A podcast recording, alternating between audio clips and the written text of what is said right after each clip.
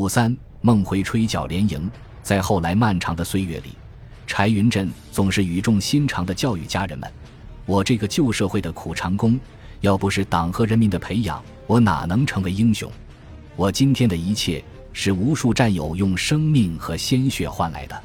有了国家改革开放的好政策，有了太平盛世的好局面，你们只要安守本分，勤奋踏实，什么事情干不成？”如今乡亲们都眼睁睁地看着我，想要一人得道，鸡犬升天，要我给组织提这样那样的要求，谁都不要指望。柴云振的话让子女们的心情难以平静。他们从前只是大致了解父亲的经历，但从未听他讲起过自己当兵的历程，更没有提到过什么立功受奖的事。后来，直到二十世纪九十年代初。八一电影制片厂到岳池县拍摄反映柴云振事迹的纪录片《寻战友》，编导问起他的妻子刘传琼和几个子女，他们还都不知道柴云振那些年的战斗历程，更不知道他立下的赫赫战功。在儿女们的眼里，柴云振就是一位终日为生活奔波操劳的农民父亲，一位面朝黄土背朝天的朴实庄稼人。要不是遇到天气变化，父亲舅舅伤复发。头痛不止，必须缠上头巾。他们根本找不到父亲和战争相关联的痕迹。的确，柴云振参加人民军队的时间只有短短五年，而在朝鲜战场上最惊天动地的战斗经历只有一天。但这风云激荡的一天，到底蕴藏着怎样不可思议的秘密？在他爆发的惊人潜能背后，又有着人民军队哪些克敌制胜的精神密码？当我在采访中当面提出这个最感兴趣的问题时，本来已经有点疲倦的柴云振老人顿时来了精神。这位本色本真的老人没有什么豪言壮语、高谈阔论，却以一种接地气、知冷暖的真实感悟，畅谈起他在两支军队中的不同感受，谈起他在人民军队中的成长变化。为了原汁原味地呈现当时的对话，现将柴老的讲述照录于此。什么？你要问共产党的军队和国民党军队有啥不一样？那就像天上地下不一样了。最大的不同就是平等。共产党的军队啥子事情都讲个平等，战士和领导人格尊严上平等，生活待遇上平等。你有什么意见都可以提，好的孬的都可以说，领导不会给你小鞋穿。你有啥不对的，领导也和风细雨跟你讲道理，搞教育，直到你心服口服。在国民党军队里头，哪个跟你讲个屁的道理？动不动就给你一顿耳光。我在国民党军队当兵一年多，就没领到过一块钱的军饷，全部给当官的贪污了。大鱼吃小鱼，团长吃营长，连长吃士兵，士兵被逼的就硬是没有活路了。我当伙夫时，有一次送饭上阵地，炮火封锁太严，就迟到那么一小下。那个狗娘养的马营长抽过我的扁担，就朝我腰上砍了三扁担，好狠啊！这个仇恨我永远都记得到，直到今天，只要天气一变化，我这身上就有两处就伤痛的很，一处是头部在朴达峰上被美国兵砸伤的地方痛，一处就是这腰杆上被国民党营长打伤的地方痛。说罢，老人向我展示他的两处旧伤。那时，国民党的连队都欺上瞒下，吃空额，谎报编制。一个连长要吃十至二十个空额，一个排长要吃五至十个空额。要检阅了，就从其他部队临时东拼西凑的借人，一级骗一级，大家互相骗。一个连名义上说一百多号人，其实也就五六十号人。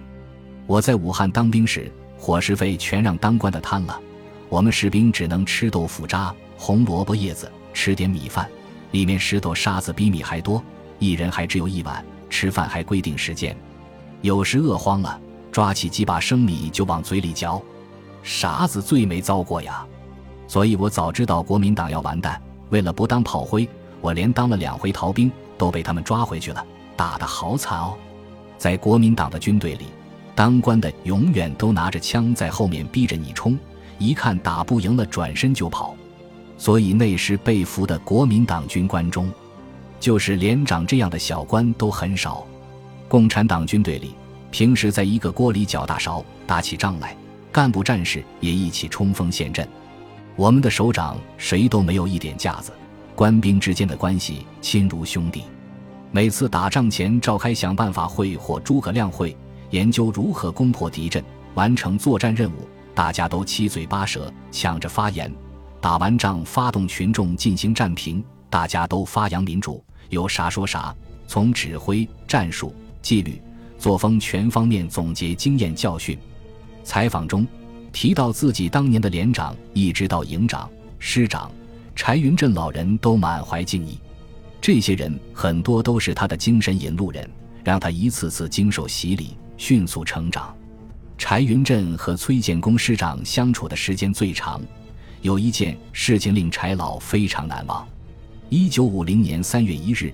驻扎在贵阳的四十五师突然接到军部来电，让崔建功师长前往军部所在地云南曲靖接受新任务。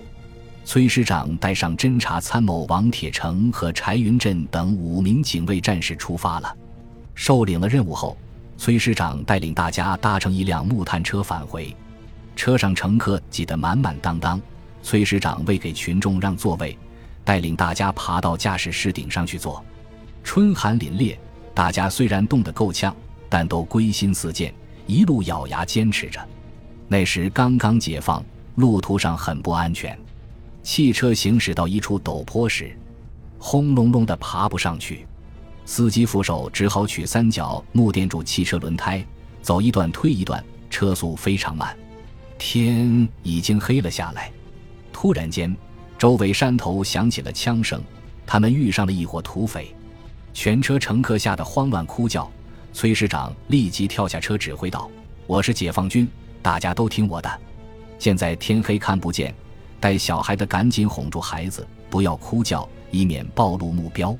其余的赶紧下车推车冲出包围圈。”师长一挥手，带着柴云振他们几名警卫员，迎着土匪冲了上去，一顿手榴弹狂炸，冲锋枪横扫。打的土匪连滚带爬逃跑了，大家一鼓作气把车推到山顶，脱离了险境。第二天，当车上群众得知昨夜保护他们的竟是一位解放军的师长，大家又是惊讶又是感动。几位老人回家后一定要抬着猪来部队表示感谢，他们纷纷夸赞道：“共产党的官就是跟国民党的不一样啊！要是国民党早就跑掉了，哪还顾咱老百姓死活？”实在对不住了，昨天还把首长挤到车顶上坐，请多多包涵。要是国民党的师长，不早把我们都赶下车了，解放军真是仁义之师。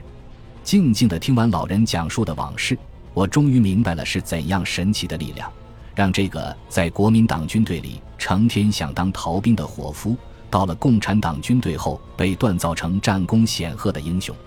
那些难忘的峥嵘岁月。早就锻造出他坚实的精神柱石，汇聚起他最深沉的人生动力，激励他向着太阳追逐生命的荣光。朴大峰上那一天的战斗，不过是柴云振人生升华的临界点。在此之前，他其实早已在硝烟烈火中百炼成钢。本集播放完毕，感谢您的收听，喜欢请订阅加关注，主页有更多精彩内容。